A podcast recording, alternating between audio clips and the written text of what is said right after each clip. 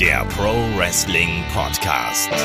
Ja, hallo und herzlich willkommen zu Headlock, dem Pro Wrestling Podcast und einer Sonderausgabe. Wir gedenken dem kürzlich verstorbenen König der Catcher und ehemals zweifachen WXW Unified World Wrestling Champion Carsten Beck.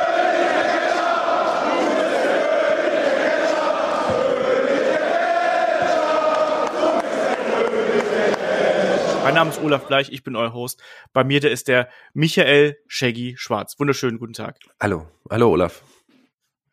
Ja, es ist eine schwierige äh, Ausgabe diesmal, ne? weil ich habe schon gerade äh, erwähnt, in der vergangenen Woche erreichte uns die, die Schreckensnachricht, dass Carsten Beck mit bürgerlichem Namen Carsten Pitan verstorben ist. Carsten Beck, seines Zeichens eine absolute Legende von WXW, ein Hall of Famer, zweifacher WXW Unified World Wrestling Champion, ähm, ehemalige GSW World Heavyweight Champion, äh, Tag Team Champion bei der WXW, also wirklich jemand, der in der deutschen Wrestling-Szene seine Fußstapfen mehr als hinterlassen hat, der dann aufgrund eines Gehirntumors, einer Tumorerkrankung zurückgeworfen worden ist. Es war sogar geplant, dass er nochmal aktiv zurück in den Ring kehren sollte. Und jetzt ist er leider viel zu früh von uns gegangen, Shaggy. Und ich weiß, du kennst ihn persönlich, ich kannte ihn persönlich. Wie hast du diese Nachricht aufgenommen? Ja, ich war schon auf jeden Fall geschockt und äh, mich hat das schon sehr, sehr mitgenommen. Er war als aktiver, gerade so die König der Catcher-Zeit, glaube ich, mein Lieblingswrestler in Deutschland. Und ich, ich fand ihn wirklich toll. Ich fand sein, sein Micwork super, sein, sein Charakter. Das hat, das hat irgendwie total gepasst. Und ich war wirklich jemand, der ihm das auch immer gesagt hat. Also persönlich kennen heißt jetzt nicht, dass ich mit ihm befreundet war oder so. Also ich kenne ihn halt durch die WXW-Shows und habe da aber auch des Öfteren mit ihm, mit ihm gesprochen und, und viel gesprochen und habe ja auch wirklich einen persönlichen Moment, den ich sehr eng mit ihm verbinde und der mir sehr viel bedeutet, witzigerweise. Das hätte ich vorher auch nicht gedacht. Das war, als er in die Hall of Fame aufgenommen wurde. Ähm, ich habe ihm ja, wie ich gesagt, vorher immer gesagt, hier, ich mag dich als König der Catcher, mein Lieblingswrestler und der war ja auch in Fulda ein paar Mal da, auch in Fulda zu einer Pressekonferenz und so. Er war aber immer sehr zurückhaltend. So, er wusste, ähm, glaube ich auch nicht so genau, was was ist der Shaggy für einer, was will ich mit dem. Aber nach der Hall of Fame Aufnahme, ähm, du warst ja auch in der Halle, kam er so raus. Ähm, ich stand vor dem Ring und habe mir das nämlich direkt am Ring angeschaut, was ich normalerweise auch so nicht mache. Und er kam raus und ähm, ich habe das Handtuch bekommen, also tatsächlich habe ich sein Handtuch bekommen und er kam zu mir und sagte, Shaggy, komm, jetzt aber mal und hat mich umarmt. Und seitdem mhm. ähm, waren wir echt, also jedes Mal, wenn er kam, habe ich oder ihn gesehen habe bei den Shows, habe ich mich sehr auf, über ihn gefreut, auf ihn gefreut. Und da, da hatten wir auch wirklich ja äh, tiefere Gespräche ab da. Und das war schon dann irgendwie ein Unterschied. Und das war für mich was Besonderes dieser Moment, als er kam und ich der erste quasi sein durfte, den er dann außerhalb des Rings umarmt hat. War war schon schön also befreundet waren wir nicht, auf keinen Fall, aber ich mochte ihn wirklich sehr. Mhm. Ja, also mir ging es auch genauso. Das war letzte Woche echt ein Schlag in die Magengrube, als diese Nachricht von WXW hier bei Facebook und auf den anderen Social Media Kanälen die Runde gemacht haben. Carsten ist leider nur 33 Jahre alt geworden. Das darf man auch nicht ähm, hier unter den Tisch fallen lassen. Also viel, viel zu früh ist er gestorben. Und ich habe es auch schon ähm, ja auch bei, bei Facebook und auch bei Twitter geschrieben. Ähm, für mich war Carsten jemand, den ich natürlich auch durch meine äh, ja, Arbeit sowohl bei Headlock als auch dann eben mit WXW zusammen äh, kennengelernt habe. Ne? Also meine erste Conversation war mit Carsten Beck, muss ich dazu sagen. Ne? Und äh, das war dann schon mal was Besonderes, vor allem weil ich damals auch sehr, sehr nervös gewesen bin. Und Carsten war immer jemand, der hat einem immer das Gefühl gegeben, dass er sich A für jemanden interessiert hat und er hatte auch immer ein offenes Ohr gehabt. Also ich habe immer den Eindruck gehabt, mit ihm konntest du über alles quatschen, wenn, wenn die Zeit da gewesen ist. Und er war ja jemand, der auch reden konnte. Und äh, ich habe ihn auch dann mal so auf privater Ebene mal kennengelernt, über acht Ecken irgendwo. Ich habe ja mal mit ihm Karneval zum Beispiel gefeiert, das will niemand wissen, aber ähm, und er ist ein super netter Typ einfach äh, gewesen, ein sehr offener Typ, jemand, der äh, auch einen sehr, sehr guten Sinn für Humor gehabt hat und auch ähnlich wie bei dir, ne? Ich war jetzt auch nicht irgendwie der dickste Freund mit ihm oder so, aber egal ob bei Interviews, also wir haben Conversations zusammen gedreht, zweimal übrigens. Also das erste Mal hatten wir gedreht, dann kam diese erste Tumordiagnose dazwischen und dann konnten wir das Interview nicht mehr ausstrahlen, weil man damit quasi darauf hingesteuert hatte, dass ja diese nächste große Fehde weiter aufgebaut werden sollte. Deswegen wurde diese erste Version nicht ausgestrahlt. Wir haben dann im späteren Verlauf, als klar gewesen ist, dass er ähm, oder wie es weitergeht mit ihm, welche Rolle er übernehmen könnte, dann haben wir das eben nochmal neu gedreht quasi und haben dann über die Erkrankung gesprochen, darüber, wie dieser Prozess für ihn gewesen ist. Ähm, wir haben auch später auch Roundtables gemacht über das Westside Dojo, über ähm, ähm, diverse andere Zeit, über die Ring Crew, über all das, wo er eben mit involviert gewesen ist bei der ähm, WXW und er war da immer jemand, der sehr lustige Geschichten zu erzählen hatte, der auch ähm, mit einem zwinkernden Auge auf sich selbst und auf seine eigene Arbeit geblickt hat. Ähm, aber eben auch jemand, der vor allem ähm, es immer wieder geschafft hat, auch die jungen Leute irgendwie da äh, abzuholen und denen auch seine Erfahrung weiterzugeben.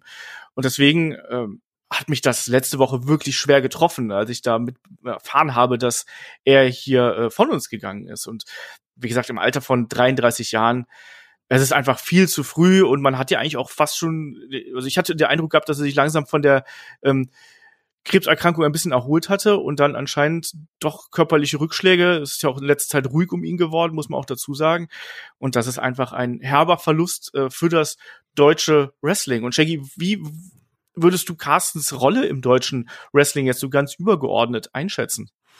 Er hatte schon eine besondere Ausstrahlung, einen besonderen Charakter und er war, glaube ich, auch sehr, sehr entscheidend auch für die Entwicklung der WXW. Ich meine, glaube, ich glaube, es war Jakobi, der auch mal gesagt hat, äh, die, ja, dass ein, ein Carsten Beck so ein bisschen auch die Blaupause für die, für die WXW war. Von dem kleinen, unscheinbaren, bisschen seltsamen äh, Gimmicks und Wrestler wurde er wirklich zu einem, zu einem König der Catcher. Er hat eine Entwicklung gemacht, ähm, die, die man so auch nicht hätte vorhersehen können. Er war zeitweise dann der Champion der WXW und der wichtigste Wrestler in Deutschland. Und wer hätte das gedacht, dass aus dem, aus dem, ja, aus dem seltsamen äh, Wrestler, mit der er am Anfang war, der, der auch wirklich eher einen Comedy-Spots hatte, dann zu so einem, so einer tragenden Figur werden würde und auch Backstage ja auch ziemlich wichtig war. Und äh, du hast es gesagt, auch, auch für das Klima. Der war schon wirklich jemand, den man einfach gerne da hatte und der, dem es ja auch wichtig war, selber auch Teil der WXW zu sein. Auch als er nicht mehr, als er nicht mehr ähm, in den Ring steigen konnte, war er immer noch da und ich glaube, das war schon wirklich, wirklich wichtig und das hat ihm eine ganze Menge bedeutet. Wir wollen trotzdem halt mal so ein bisschen auf seine Karriere natürlich auch zurückblicken, ne? weil das ist natürlich genau das, was er uns allen hinterlässt. Also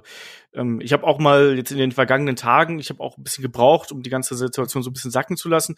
Ich habe mich auch so dran zurückerinnert. Ich war ja, das war ja wirklich in dieser Hochzeit der WXW, wo ich wirklich jede Show in Oberhausen verfolgt habe. Das mache ich jetzt auch. Aber damals, das war ja auch noch diese goldene Zeit eigentlich dann im späteren Verlauf, ne, wo du Leute auch wie einen ähm, heutigen Alistair Black da gehabt hast, einen Axel Junior, Walter und ich weiß nicht was. Und da war er eben jemand, der sich da durchgesetzt hatte. Und da muss man mal ganz klar sagen, das Besondere an Carsten war ja, dass er eigentlich nie die Voraussetzungen gehabt hätte, um irgendwie Wrestler werden zu können. Ne? Also er war ja eher jemand, der äh, zu Hause, also als, als Kind oder als Jugendlicher, der lieber zu Hause vor dem Bildschirm gesessen hat und eigentlich Videospiele gespielt hat. Und über diesen Umweg ist er ja auch zum Wrestling gekommen.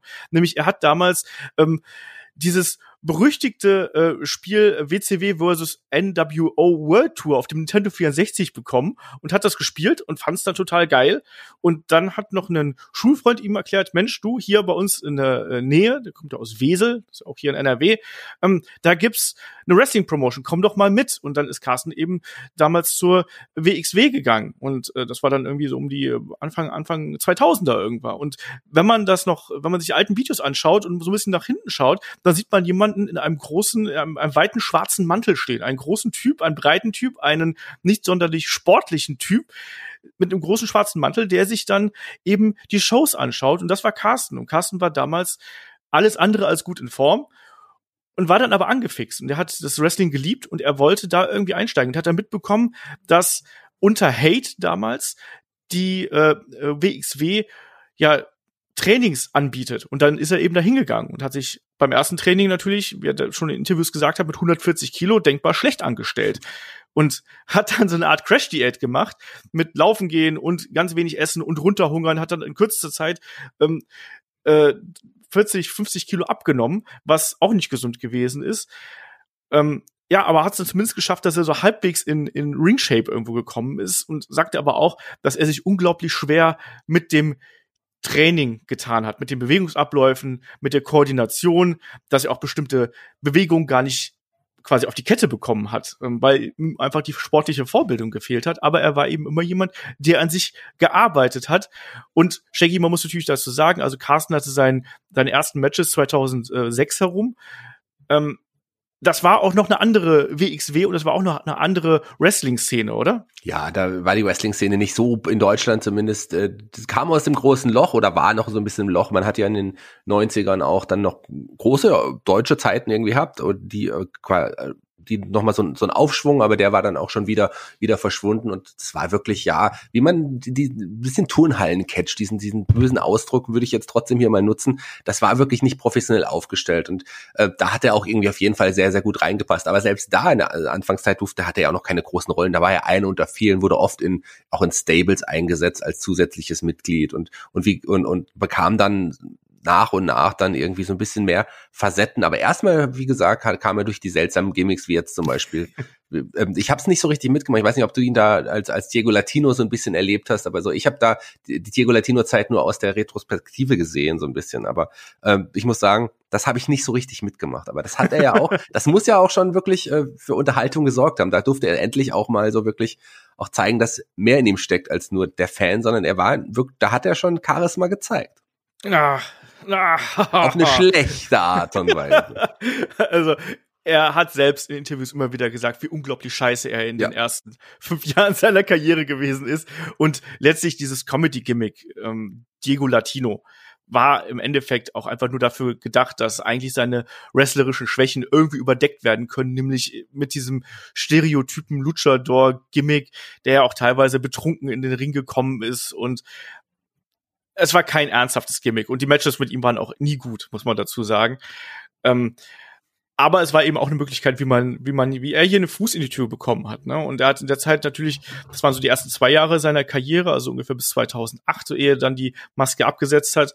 Ähm, und ähm, da hat er dann eben noch ein bisschen lernen können. Er war auch danach noch nicht wirklich jemand, der ähm, wirklich richtig gut gewesen ist. Das Problem damals war natürlich, dass die Strukturen ganz anders gewesen sind. Ne? Also ähm, damals hat man auch die Rookies sehr, sehr stark unter sich gelassen und die haben sehr, sehr stark unter sich gerestelt. Das heißt, da war keine Talentförderung oder sonst irgendwas. Das kam erst ähm, zu späteren Zeitpunkt bei der WXW und auch bei anderen Promotions. Da sind die sag mal so, die, die Main-Player sind unter sich geblieben und die Rookies, die mussten dann mal, ja, die haben die kleinen Brocken zugeworfen bekommen. Und Carsten Beck war damals jemand, den hat man eher so ein bisschen beiseite geschoben. Der hat sich dann eher dadurch äh, hervorgetan, auch was ich gerade erwähnt habe, durch die harte ähm, Arbeit, die er auch geleistet hat, Ring aufbauen, ähm, Hallensetup aufbauen und all sowas. Der war immer dabei und hat sich da den Arsch aufgerissen. Das hat er damals schon gemacht, eben weil er das ähm, geliebt hat. Und dann können wir ja mal so einen kleinen Schritt vorgehen. Ähm, er hat, hat sich ja, wie gesagt, das war 2008 um den Dreh. Ich habe ihn noch als Diego Latino ein, zwei Mal gesehen. Okay.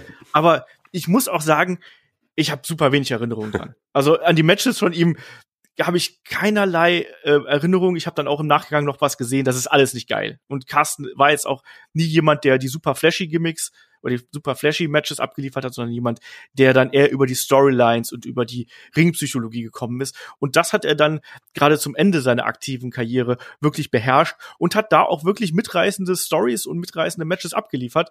Zu dem Zeitpunkt hier, ne, muss man ganz klar so sagen, es tut mir leid, wenn ich das so deutlich sage, aber da war Carsten einfach noch lange nicht so weit. Ähm, ja, dann kam die Demaskierung und vor allem dann auch langsam dieser, dieser Gimmickwechsel. Da ist er ja dann auch teilweise noch mit, mit blonden Haaren aufgetreten als äh, unter seinem Namen, ne, Carsten Beck. Er heißt ja eigentlich nicht Carsten Beck, muss man dazu sagen. Dieser Name ist ja auch zusammengesetzt. Der Vorname Carsten ist sein echter Vorname und Beck, das hat, glaube ich, Christian Jacobi mal im Interview gesagt, das kam, glaube ich, daher, weil man so den generischsten Namen haben wollte, den man finden konnte. Jemand, der normaler gar nicht hätte sein können. Weil ja, es soll genau nicht nur normal, es sollte auch so ein bisschen so ein schmieriger Charakter ja auch irgendwie äh, so ein bisschen sein. Und es gab genau. ja damals einen Politiker oder äh, der, wo man dachte, oh, das ist ja so, so ein typischer, ja, so ein, so ein Normalo, aber trotzdem so ein schmieriger Typ. Das war Kurt Beck, der äh, genau. ehemalige SPD-Vorsitzende. Und an dessen Namen hat man sich angelehnt. Aber war das nicht auch noch die Zeit, wo es noch den, den Bottrop Boy aus Bottrop Boy gab? Ja, das Carsten ist eh jemand, der unglaublich viele ähm, sehr ulkige Spitznamen gehabt hat. Also es gab den äh, Bottrop Boy aus Bottrop Boy, es gab natürlich die King of Catcher, hast du schon gesagt. Mein persönlicher Favorit ist immer noch der Würger aus Wesel. Ja. Ähm, und natürlich dann auch zum späteren Zeitpunkt der Maestro des Berufsringkampfs. Ja, aber zu dem Zeitpunkt, da, damals war er dann das. Und es gab dann natürlich auch, er hat ja ähm, bei TV-Werbespots hat er ja mitgedreht bei Pro7 und äh, ich glaube noch bei, bei anderen TV-Produktionen.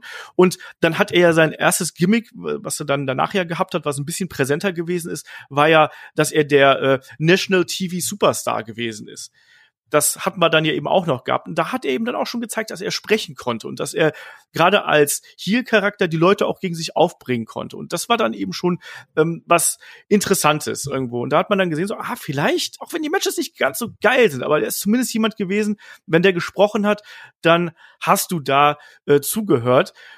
Und da, da, da habe ich so die ersten etwas lebhafteren Erinnerungen dran. Ähm, und dann auch, wenn, wenn man dann so ein bisschen weiterschaut, gab es ja diese ominöse Kampagne für eine bessere WXW, wo er dann ja auch seinen Catchphrase mit Ihr habt mich belogen, betrogen und benutzt hier äh, eingebracht hat.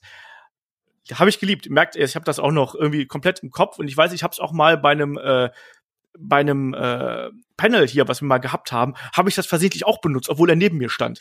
Weil das so in meinem Wortschatz drin gewesen ist, der hat mich dann auch ganz komisch angeguckt in dem Augenblick.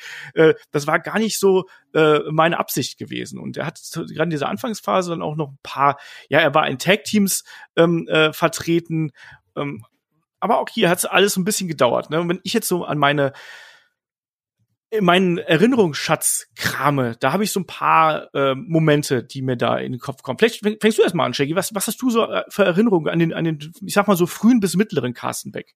Na, ich erinnere mich noch äh, an die an die Matches an der Seite von Charles Samuels, äh, als The Pile Drivers zum Beispiel. So beide hatten ja auch den Pile Driver auch als Finishing Move und ähm, der Herr Carsten Beck, äh, ich glaube, das war schon die Herzzeit. Ähm, da hat er mir schon sehr, sehr, sehr gut gefallen, muss ich sagen. Die beiden so zusammen waren auch irgendwie cool, weil die auch einen ähnlichen Look irgendwie haben. Aber da hat auch schon Carsten Beck wirklich gezeigt, wie geil der am Mike auch auf jeden Fall ist. Also das hat mir da so richtig, richtig gut gefallen, die Zeit. Aber dass er dann nochmal so richtig, au, au, also wirklich dann nochmal so richtig groß werden würde, hatte ich zu dem Zeitpunkt nicht gedacht. Ähm, ich habe auch so ein paar ganz lebendige Erinnerungen an ihn. Also wir haben es auch gesagt, also es gab auch schon ähm, damals diese Zeiten, wo er dann, wo dann auch die WXW ja in, ähm, in den USA veranstaltet hat. Er hat ja sogar Matches, das ist jetzt im Jahr 2011 ungefähr, ähm, gegen den Necro Butcher und gegen The Gage bestritten. Also auch das mal was Schönes. Ähm, eine Erinnerung, die ich sehr, sehr stark mit, mit Carsten verbinde, einfach ganz persönlich, ähm, ist aus seiner Fehde mit ähm, Emil Sitochi heraus. Und da gab es ein ähm, äh, No-DQ-Match damals. Ähm, es müsste auch 2011, 2012 gewesen sein. Und da gab es einen äh, längeren Brawl hier zwischen den beiden. Und dann Genau, das war, das war, das war im September 2012 war es, genau, bei True Colors. Ähm, und da haben sich die beiden gekloppt und ich saß da eben und noch, da, damals gab es noch keine festen Sitzreihen, sondern da war es quasi immer so First Come, First Serve. Ich saß in der ersten Reihe und da gab es diese alten ähm, Plastikstühle noch damals in der Turbinenhalle, ne? Und mit diesen Metallkonstruktionen drunter. Und ich saß da eben und dann irgendwann ging der Brawl nach draußen und auf einmal ruft Carsten halt so, geht weg. Dann hat die ganze Reihe aufgestanden und ähm, ich dann eben auch, dann haben die sich ja gekloppt, dann nahm Carsten meine Jacke und wurf, warf die im hohen Bogen einmal quer durch die Halle, irgendwie in die hinterste Sitzreihe. Und ich so, oh, geil, deine, Halle, deine Jacke jetzt erstmal wieder aufsammeln und kannst gucken, wo du weiterkommst. Und dann gab's, meine ich, einen, ähm, ich glaube, es war ein Sideslam von Emil Sitochi äh, auf diesen Stuhl. Und dieser Stuhl ist nicht nur gebrochen, sondern dieser Stuhl ist explodiert in dem Augenblick. Und Carsten meinte im Nachgang zu mir, ähm, dass er in dem Augenblick, wo er drauf gelandet ist und dieses Geräusch gehört hat, ernsthaft Angst gehabt hat, dass ihn eine dieser Stahlfüße quasi durchbohrt hätte. Ja, ich lasse es einfach mal so stehen. ne? Das war so eine ganz persönliche, ich habe ihn da auch äh, späteren Verlauf nochmal drauf angesprochen. Das war so eine der Geschichten, die mich dran, ähm, die mich so an ihn erinnert haben. Du hast die Pile Drivers angesprochen, das ist natürlich das eine. Er war auch Mitglied bei The Mind, das war so ein, auch so ein Mid-Card, Upper Mid-Card ähm, äh, Stable. Und äh, was wir auch noch hier äh, äh, ansprechen sollten, ist die Geschichte mit El Generico. Auch das war 2012, das war vor, war vor dem äh, Match gegen Emil Sitochi, aber ich wollte die Geschichte gerade schon mal unterbringen. Ähm, El Generico war ja ähm, einen WXW ähm, Unified World Wrestling Champion, aber davor hat ja El Generico auch das 212er Karat gewonnen und traf im Viertelfinale auf Carsten Beck. Und da gab es einen, so einen, so einen Fake-Fall mehr oder weniger, wo alle gedacht hätten, dass hier ein Carsten Beck plötzlich ein El Generico im Viertelfinale rausgekegelt hätte. Und das war noch damals zu der Zeit, ich weiß nicht, ob du dich dran erinnerst, aber Carsten hatte eine Zeit lang diese, diesen Manierismen, dass er den, äh, einen Siegestanz gemacht hat. Und dann lief er mit der Macarena und Carsten stand dann, da muss man sagen, äh, auch da, er ist nicht das Bewegungswunder, da stand er dann im Ring und hat den Macarena getanzt. Ja. Und dieses, Entschuldigung, muss ich gerade, dieses, dieses Entsetzen in der Halle, als man gedacht hätte, ähm, Carsten Beck hat das Ding hier gewonnen und ist weiter und El Generico ist raus. Und dann der Pop, als das Match wieder angeläutet worden ist, da kriege ich jetzt noch Gänsehaut, wenn ich dran denke damals ich äh, wollte nur sagen, dass ich das auch im Nachhinein ja nochmal diesen Macarena-Tanz auch des Öfteren gesehen habe, aber ich hatte da beim allerersten Mal, als ich es gesehen habe, überhaupt nicht die, die, die Verbindung. Ich dachte, warum macht sie das denn jetzt? Aber ich habe mich wirklich so unterhalten gefühlt. Also das war schon, das war schon wirklich, wirklich toll. Und, äh, da hat er, da hat er mich dann spätestens da gehabt, als ich das das erste Mal gesehen habe. Aber ich hatte die Verbindung nicht zu dem Match. Das habe ich auch natürlich auch erst im Nachhinein dann mitbekommen. Mir ist noch, ist noch aufgefallen, er war halt, ich habe ja angefangen, auch die WXW zu veranstalten in Fulda und er war auch bei den schon direkt auch bei den ersten Shows mit immer dabei und war jemand, der auch für wirklich für die für die Stimmung gesorgt hat, also für die negative Stimmung. Der hatte schnell die Leute gegen sich aufgebracht. Ich erinnere mich, ich glaube, es war 2013, 2014 muss es gewesen sein. Ähm, hatte er ein Match gegen, ja, äh, hieß er Zeus Samurai, Franz Engel damals und und ich glaube auch unter der Maske, der wirklich körperlich auch dem klar unterlegen war. Auch das war wirklich ein so unterhaltsames Match, das hätte ich so nicht gedacht. Da gab es kaum richtige Aktionen von Seiten von Carsten, außer mal so ein paar ein äh, bisschen gewürgt oder ein bisschen geschlagen, so, aber das Match war so unterhaltsam. Ich, da hat er mich irgendwie auch, auch gehabt. Also Carsten, der hat auch, der konnte wirklich so gut mit dem Publikum spielen wie wenige bei der WXW zu der Zeit. Ja, und auch hier muss man noch mal so ein bisschen dieses Storyline und dieses Comedy-Feingefühl eines Carsten Becks hervorheben. Also Carsten hat ja dann im Anschluss eine Fehde mit El Generico gestartet, indem er ihm ja den ähm, Titel geklaut hat. Da gibt es diese legendäre Szene, wo er äh, in einem Segment den Titel klaut, in sein Auto äh, springt und dann damit abbraust und Tassilo Jung, der Head Referee und ja inzwischen auch der, der Geschäftsführer von WXW, ähm, da äh, hinterher rennt, irgendwie einen unfassbaren Sprint hinlegt und daraus entwickelt sich dann eben eine Storyline zwischen El Generico alias Sami Zayn und Carsten Beck und Carsten hat dann diesen Titel sehr, sehr lange ja für sich behalten, einfach mal. Und da gibt's auch einen Moment, auch das fantastisch, ähm, wo Kill Holding, damals so eine Art, ich nenne es mal so Inkasso-Gesellschaft, so etwas schmierige Typen, ähm, da stand dann ein Sascha Kehl bei Carsten Beck vor dem Haus und hat gefragt, hier, ich soll den Titel wieder zurückholen, ne? Und Carsten so, ah, boah, verdeckt dann die Titel so, die er noch um die Hüften trägt mit seinem Hemd. Und so, ja, äh, nee, also ich, ich bin ja gerade am, am, am Grillen. Also, ja, Grillen. Grillen? Und naja, dann Pack schlägt sich, Pack verträgt sich, ne? Also die beiden bösen Buben, Sascha Kehl und Carsten Beck, äh, sind dann einfach lieber zum Grillen gegangen, anstatt ihrem Job nachzugehen. Auch diese Comedy-Sachen, die waren halt einfach cool und witzig damals der war schon ein dominanter Heel-Charakter. Auch das hat man dann auch gerade in dieser Zeit, so 2012, 2013, da hat man das immer mehr gesehen. Es gab diese Storyline mit Paul Tracy, wo Paul Tracy quasi sein Vasall, sein Diener, sein Leibeigener gewesen ist. Ähm, da hat er dann eben schon ähm, gezeigt, was für, ein, was für ein böser Bube es sein kann, auch wenn das Match in einem oder diese Fehde in einem ganz, ganz schrecklichen Strap-Match geendet ist, damals bei ähm, Dead End 13. Und Carsten hat auch im Nachhinein gesagt, dass die beiden sich nicht unbedingt ich sag mal, die beiden mochten sich auch privat nicht besonders gern. Und deswegen haben, war auch dieses Match wohl so schlimm. es ist dann wohl so ausgegangen, dass es eben kein besonders ähm, tolles Match gewesen ist. Aber man hat hier gemerkt, dass ein Carsten immer mehr wächst. Auch ähm, diese Rolle, die er damals verkörpert hat, das wurde immer interessanter und immer interessanter. Er hat so viele Sprüche auch ähm, und, und, und, und Catchphrases auch ähm, geprägt. Ne? Also hier die berüchtigte ähm, Gurke Nummer 8, damals bei diesem Road to 16 Karat Gold ähm, Turnier, wo es darum ging, ähm, dass jemand noch einen Platz in dem äh, 16 Carat Turnier bekommt. Da war er ja auch dabei, das hat er ja hier mit den mit den Gurken und er war dann Gurke 8, war er dann persönlich und die Leute haben ihn dann dafür ausgebuht und solche Sachen. Das hat das das hat ihn immer ausgemacht. Er war immer jemand, der irgendwelche neuen Sprüche gebracht hat, um die Zuschauer gegen sich aufzubringen und man kann Carsten halt immer eins vorwerfen, aber er war nie nicht unterhaltsam, sondern er war immer jemand, an den konntest du dich erinnern sei es mal, weil das Match gut gewesen ist und sei es mal, dass das Match auch äh, schlecht gewesen ist, aber gerade diese Promos dazwischen, ähm, die waren immer richtig toll und das konnte er eben einfach. Und das erste Mal, wo ich dann wirklich bemerkt habe, dass er ausgebrochen ist, das war für mich ähm, die World Triangle League 2014, die er ja gewonnen hat. Das war ja damals noch so ein ja so ein Turnier mit Wrestlern von WXW, von CZW und Big Japan. Und da ähm, setzte sich Carsten tatsächlich durch. Und das war auch so ein, ich nenne es jetzt mal, passend zum Würger von Wesel, so ein Hängen und Würgen. Da hat Carsten erstmal einen damals noch sehr, sehr jungen Axel Liter Junior besiegt, also Marcel Bartel. Ähm, dann äh, hat er immerhin gegen einen Zack Saber Junior ein 20 Minuten Time Limit Draw erzwungen.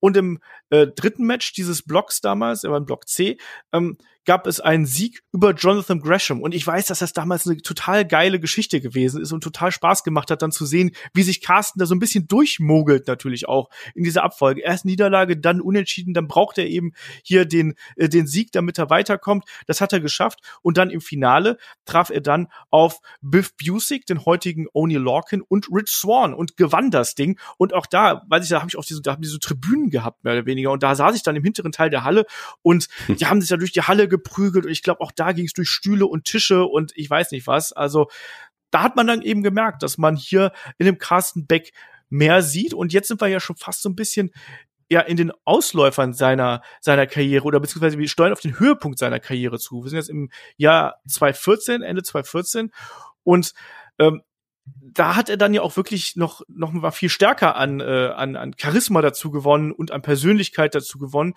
und ähm, es sollte dann ja auch schon bald soweit sein, dass die WXW zum einen ähm, sich verändert hat, ähm, was die personelle ähm, Ausrichtung angeht, aber eben auch was so die ähm, äh, ja die die die kreativen Ideen dahinter angeht. Und da gab es ja damals einen Vince Russo, der ähm, Teil einer Storyline bei der äh, WXW gewesen ist. Wir sind jetzt Anfang 2015, wo es hieß, es gibt einen geheimen Investor hinter der WXW und ja, der hat sich dann auch bei WXW Back to the Roots 14 damals, also im Jahr 2015, gezeigt. Da gab es eben erstmal einen ja großen äh, Street Fight hier ähm, äh, im, im, Main Event. Und im Anschluss ähm, äh, äh ja gab's dann gab, kam dann kam dann ähm, äh, Vince Russo zusammen mit einem äh, äh, Carsten Beck raus und hat gesagt hier äh, der Carsten hat ja noch ein Titelmatch und das wollen wir jetzt haben. Und damals gegen Walter der damalige Champion äh, der damals Champion gewesen ist und ja, dann hat Carsten hier in kurzer Zeit, wie gesagt, das war äh, der Main Event war ein ähm, großer Brawl hier. Das war ein Eight-Man Tag Team Street Fight zwischen den Outsiders, also Walter und ähm, Robert Dreisker, Avalanche und Team Prost gegen die Kill Holding damals. Auch ein erbitterter Brawl, ein unglaublich blutiges Ding. Deswegen war, war ähm, Walter entsprechend äh, angeschlagen. Im Anschluss ertönte die Musik von Vince Russo. Und dann hat er gesagt, hier, der Kollege hat die äh, Triangle League gewonnen der möchte hier antreten. Russo war selbst der ähm, äh, Referee hier quasi, hat den Three-Count gezählt, nachdem Charles Samuels Walter mit dem Titelgürtel niedergeschlagen hat. Also alle miesen Tricks hier vereint. Und ähm, Shaggy, kannst du dich noch dran erinnern, was ähm, auch das, das hat, glaube ich, mal Christian äh, Jacobi mal in Interviews erzählt, ähm, was ein Vince Russo über einen Carsten Beck damals gesagt hat? Ähm, der hat gesagt, also ich kann, kann mich noch erinnern, dass ich, ja, Christian hat es mir auch mal gesagt, dass er irgendwie, man hat da irgendwie gesucht, wie, wie, wie können wir weitergehen? Hat, Vince Russo hat Tipps gegeben, wie man mit der WXW weiterverfahren kann und, äh, wie, dann hat er aber gesagt, ihr habt doch auch hier so, einen so einen Typen, das ist doch eigentlich ein Star, aus dem könnt ihr doch so eine ganze Menge machen. Und ähm, äh, Christian meinte, ja, wen meinst du, der hier diesen, den, und da zeigt er auf Carsten und äh, ähm, das war dann die große Geschichte, wie Carsten Beck dann da durchgestartet. Vince Russo hat, hat Carsten mehr gesehen als, ich glaube, Carsten zu dem Zeitpunkt vielleicht selber. Genau, und als alle anderen eben auch selber. Das ist auch was Interessantes gewesen, dass eben äh, Vince Russo gesagt hat, so, ihr braucht, ihr braucht keinen Star von außerhalb oder sonst irgendwas. Ihr habt hier jemanden.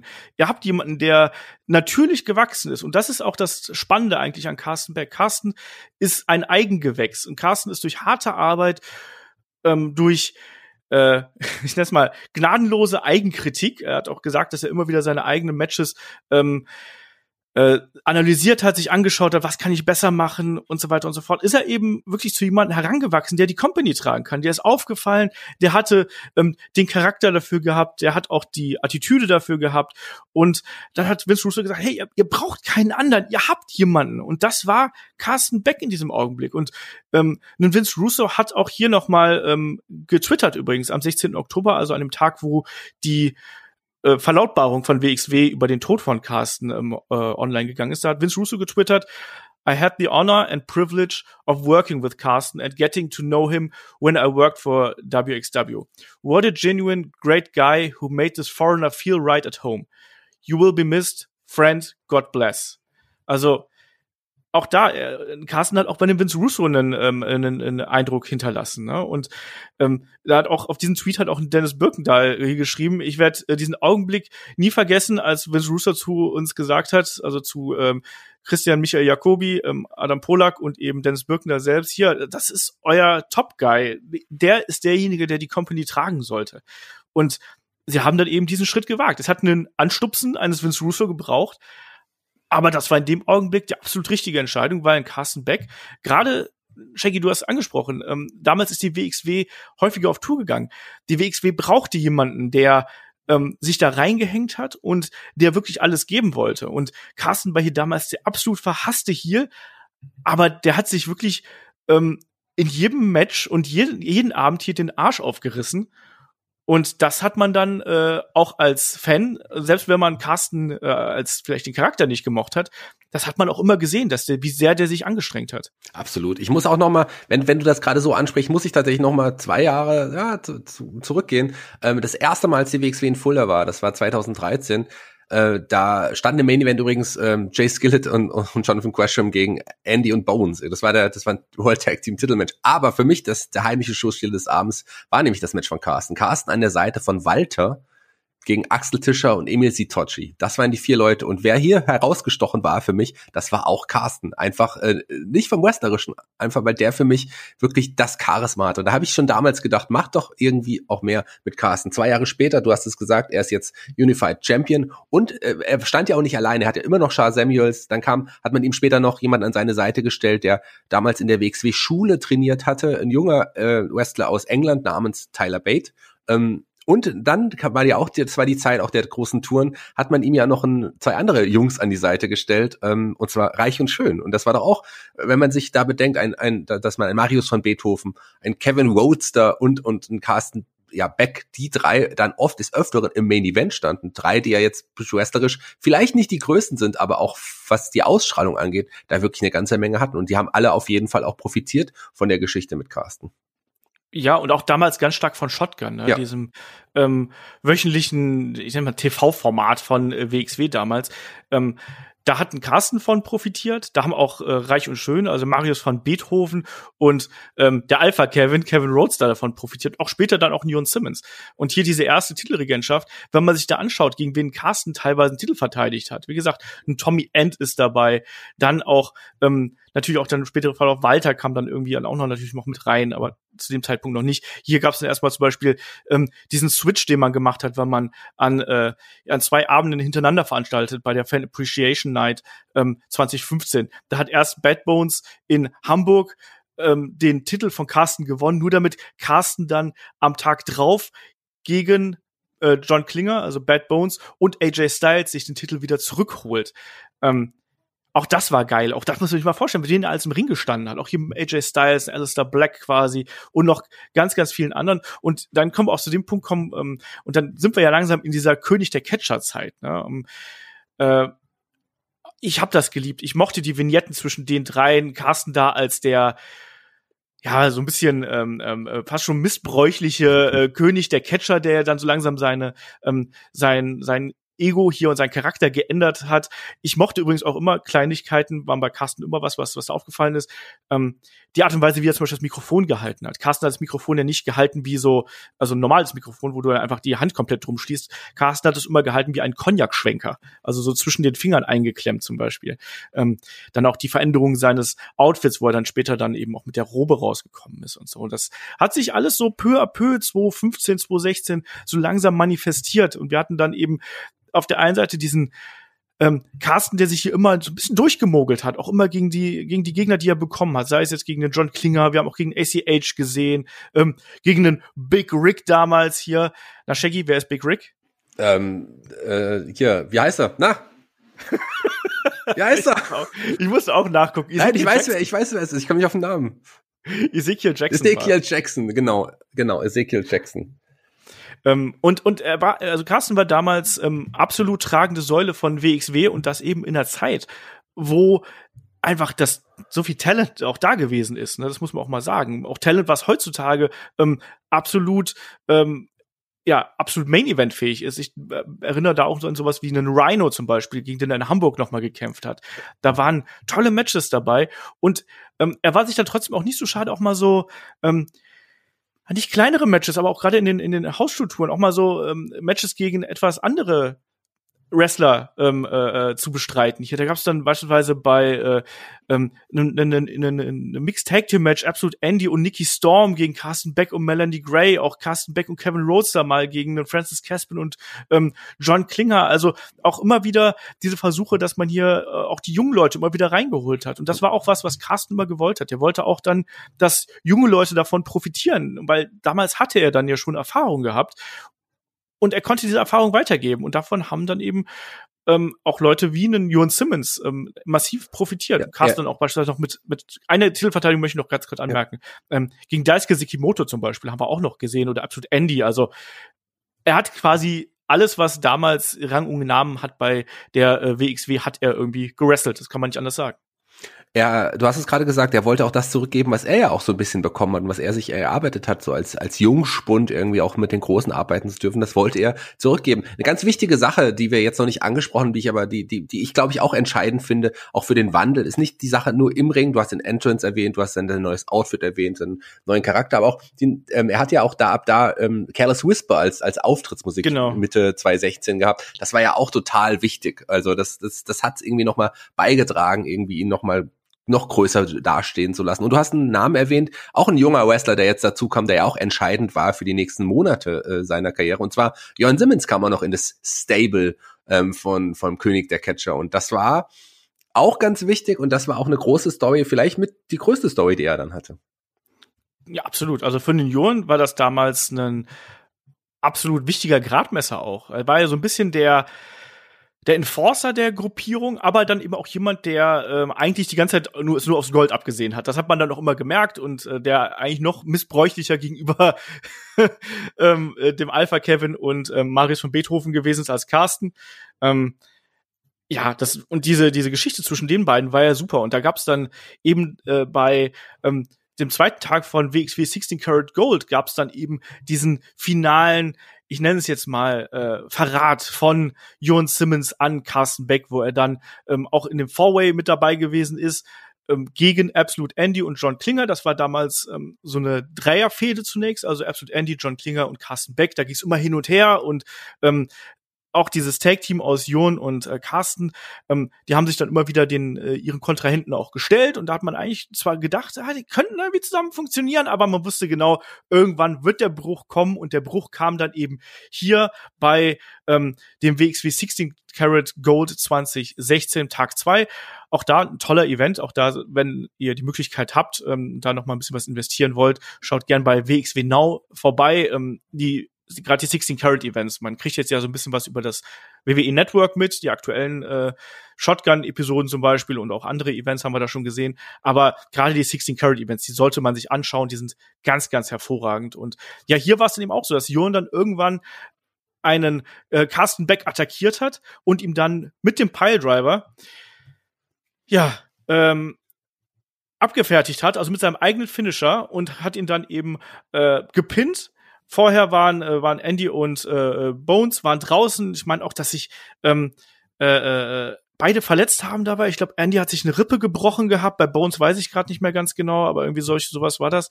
Ähm, auf jeden Fall hatten wir dann hier einen neuen Champion und Carsten war am Boden zerstört. Nicht nur, weil er eben den Titel verloren hat, sondern eben auch, weil er hier verraten worden ist. Und dann gab es diesen ersten Abschied, der aber damals nur ein Storyline-Abschied gewesen ist. Das wusste man aber natürlich zum äh, damaligen Zeitpunkt noch nicht. Dann äh, Carsten applaudiert, Applaus bekommen.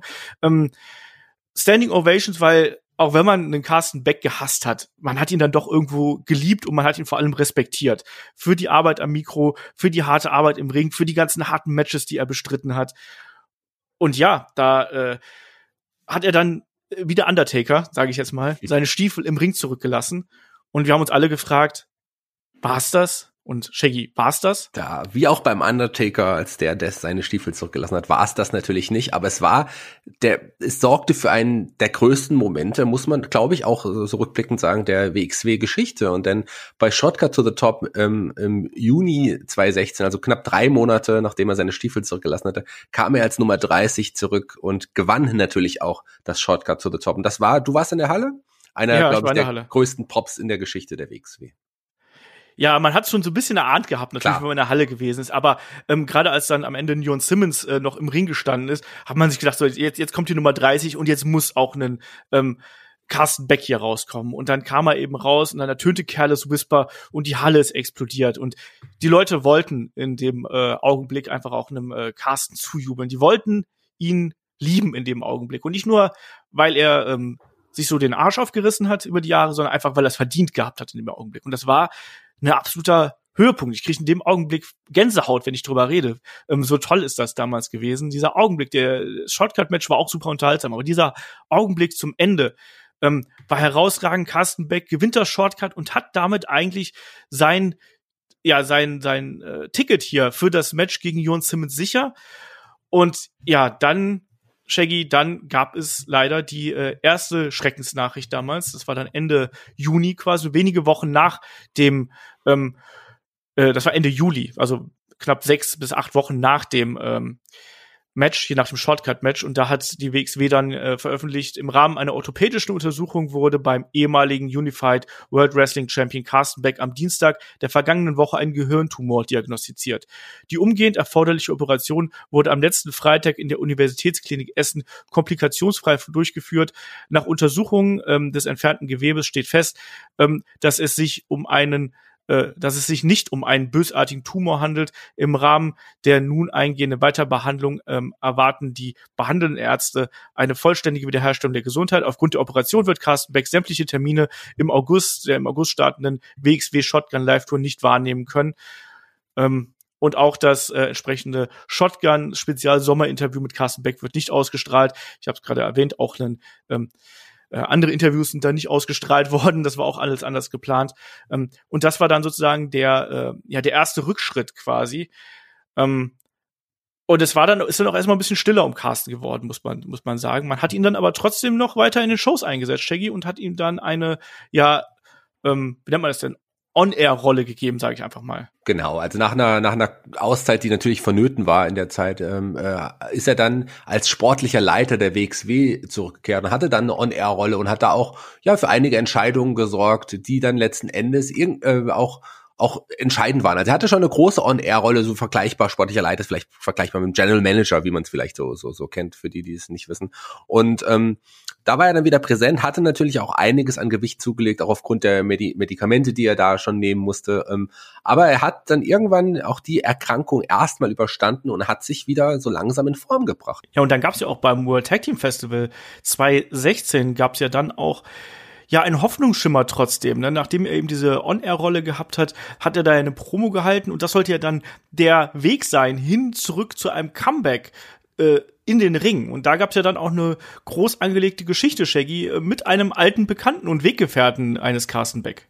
Christian Jacobi stand im Ring und mit, zusammen mit, mit Carsten Beck und hat erstmal sehr positiv über Carsten geredet, hat die Entwicklung von Carsten, äh, über die Entwicklung von Carsten gesprochen, bis es dann irgendwann zu dem Moment kam, als er sagte, ja, Carsten, eigentlich bist du ein Loser. So, so ähnlich war es doch. Wir waren auch beide in der Halle. Das war ein, das Publikum war totenstille plötzlich, als, als, als dann Jakobi gegen, gegen einen Carsten Beck geturnt ist. Und das war so auch ein Riesenmoment. Genau, und es hat sich in den Vorwochen auch schon angedeutet gehabt, da ist Carsten auch immer aktiver geworden. Also vorher war er wirklich noch so eine ähm, Persönlichkeit, die durfte nicht angefasst werden und da hat man da eben auch damit so ein bisschen gespielt natürlich, ähm, dass er eben nicht attackiert werden durfte und immer wieder, wenn das dazu gekommen wäre, ähm, äh, ist dann irgendwie was anderes geschehen oder die, die Wrestler sind dann eben zurückgezuckt oder so. Und dann hier gab es dann eben auch die ersten Attacken. Und das war dann eben der Punkt, wo man gesagt hat, so, ah, okay, geht, geht da vielleicht noch was? Passiert da äh, vielleicht noch was? Ähm, kann vielleicht ein Carsten wirklich wieder in den Ring zurückkehren? Und das war ja hier eigentlich so der Punkt, wo man gesagt hat, ja, jetzt, jetzt, jetzt ist es an der Zeit. Und es war auch geplant, dass das äh, hier so passieren sollte. Und dann gab es den erneuten Rückschlag, Shaggy. Und das war dann am 2.6.2017, wo die WXW erneut mitteilte, dass ein äh, Carsten Beck hier nochmal äh, sich einer weiteren OP unterziehen muss. Und du hast es gerade eben schon angesprochen. Schon die erste OP hat bei ihm deutliche Spuren hinterlassen, ist ganz klar. Es ist eine das, ist eine, das man auch, muss man sich auch mal klar machen. Das ist halt eine OP am, am offenen Gehirn. Da wird dein Kopf aufgemacht, da wird dann irgendwelches Gewebe rausgenommen. Und äh, auch die zweite OP auch da wieder musste, musste, musste, musste entsprechender Eingriff durchgeführt werden. Und auch da hat man dann eben den Eindruck gehabt, dass es äh, ihn sehr, sehr mitgenommen hat. Und äh, ja, also ab dem Zeitpunkt war für mich zumindest schon klar, dass es eigentlich mit der sportlichen Karriere jetzt hier erstmal das gewesen ist? Oder wie, wie hast du das hier gesehen? Ja, ihm war es, ihm war es auch klar, dass es dann wohl, dass es dann wohl vorbei ist und wohl auch so kein Zurück mehr geben kann in den Ring. Es wäre ja fast noch mal die Inring-Rückkehr gewesen, äh, gerade in dieser Fehde, wir haben es gerade angesprochen, mit, mit Jacobi und Walter, der sich an seine Seite ja, gestellt hat und ein Kim Way, der auch überraschend zurückgekommen ist, der ja zwischenzeitlich seine Karriere beendet hatte, der an der Seite von Carsten dann da stand.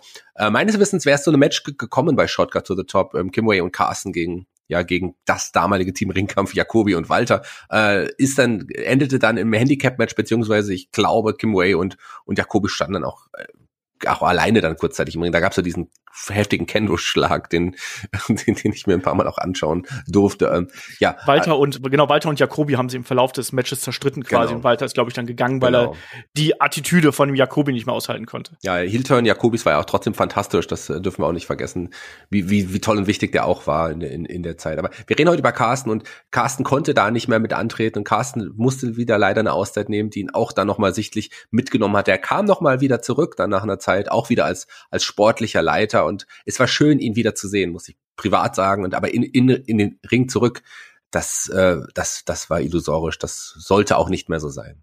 Ja, du hast es ganz richtig gesagt. Er hat natürlich dann noch so eine kleinere On-Air-Rolle hier ähm, dann auch im späteren Verlauf gehabt, aber ähm, auch nach dieser Hall of Fame-Aufnahme dann im Dezember 2017 war eigentlich schon klar, dass er hier seine Karriere wirklich an den Nagel hängen muss. Und äh, für mich war in dem Moment auch klar, das sollte er auch einfach machen, weil ähm, ich habe zu dem Zeitpunkt einfach auch noch gehofft, dass er ein ganz normales Leben führen könnte. Klar, mit den entsprechenden Einschränkungen, auch hier und da, man weiß, Krebserkrankungen äh, sind nie wirklich 100% berechenbar. Das hat man jetzt ja auch leider wieder hier gesehen. Aber ich habe wirklich gehofft, dass er dann einfach sagen kann, gut, ich bin vielleicht noch mal gelegentlich hier, ich helfe der WXW hinter den Kulissen, was er auch immer getan hat, das muss man sagen, egal ob bei Organisationen oder auch als Ansprechpartner für junge Wrestler. Ähm, da war er immer, immer da und ähm, hat sich auch oft noch bei den Shows äh, sehen lassen, natürlich, auch, wie gesagt, in dieser On-Air-Rolle, aber auch dann irgendwie am Merch-Tisch oder halt irgendwie anderweitig.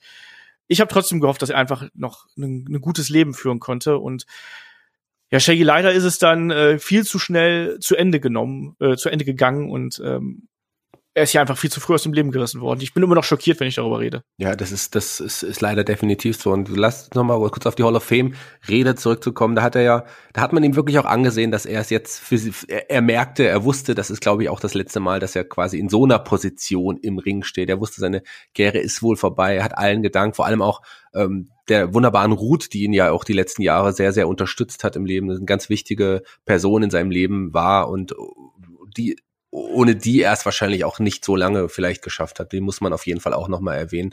Ähm, das hat ihm sehr, sehr viel bedeutet, die Hall of Fame-Aufnahme. Und es war ein großer Moment. Und wie er dann da stand gegangen ist, das war für mich auch irgendwie, es hat sich wie so ein, wirklich wie so ein Abschied angefühlt. Und äh, klar, man hat ihn noch ein paar Mal gesehen, letzten Endes, aber so, das war so sein In-Ring auch wenn er da nicht gekämpft hat, Abschied und das war ein großer Moment für ihn und auch, ich glaube, für viele der Zuschauer. Ähm, das dass er dann jetzt dann doch wirklich wenige Jahre danach auch wirklich komplett von uns geht, das damit hätte man zu dem Zeitpunkt natürlich nicht wirklich gerechnet. Und das ist ein großer Schock und ein herber Verlust auch äh, für alle, die ihn kannten.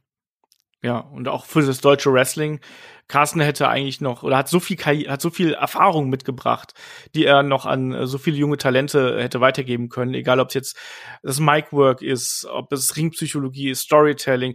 Der war eben auch jemand, der konnte einfach reden. Das war auch ganz wichtig. Ähm, die Art und Weise, wie er gesprochen hat, ähm, das hat man auch teils bei bei anderen Talenten noch weiter gehört. Die Art und Weise, wie er spricht, auch da die Schule von Christian Michael Jacobi und ihm, dann hat man schon gemerkt, wo da eben diese Einflüsse herkommen.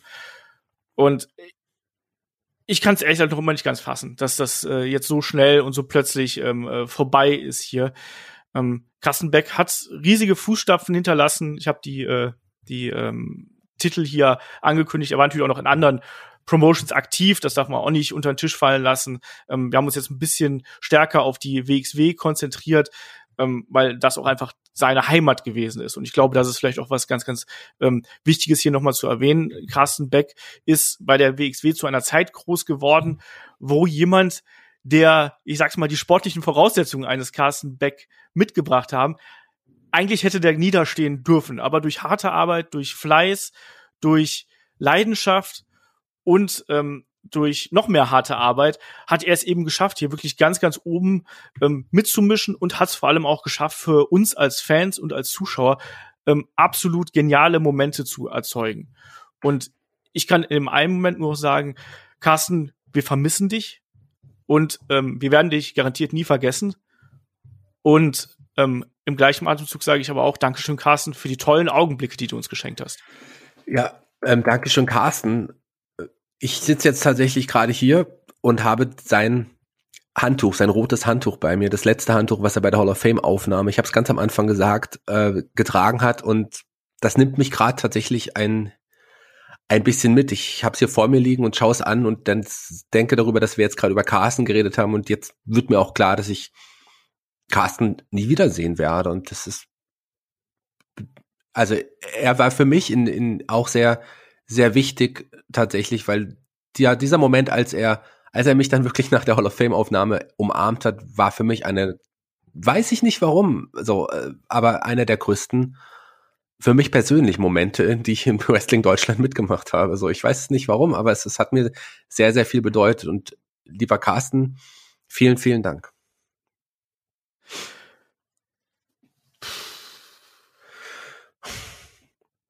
Du musst jetzt auch die Abmoderation machen, lieber. Ja, ich merke das gerade schon. Gerade nicht mehr hin. Carsten, ich glaube, du wirst für uns alle immer ein Winner bleiben mit dem ausgestreckten V.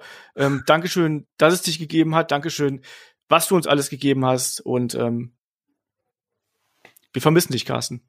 Und damit sage ich Dankeschön fürs Zuhören und bis zum nächsten Mal hier bei Headlock, dem Pro Wrestling Podcast. Mach's gut. Tschüss. Just like that.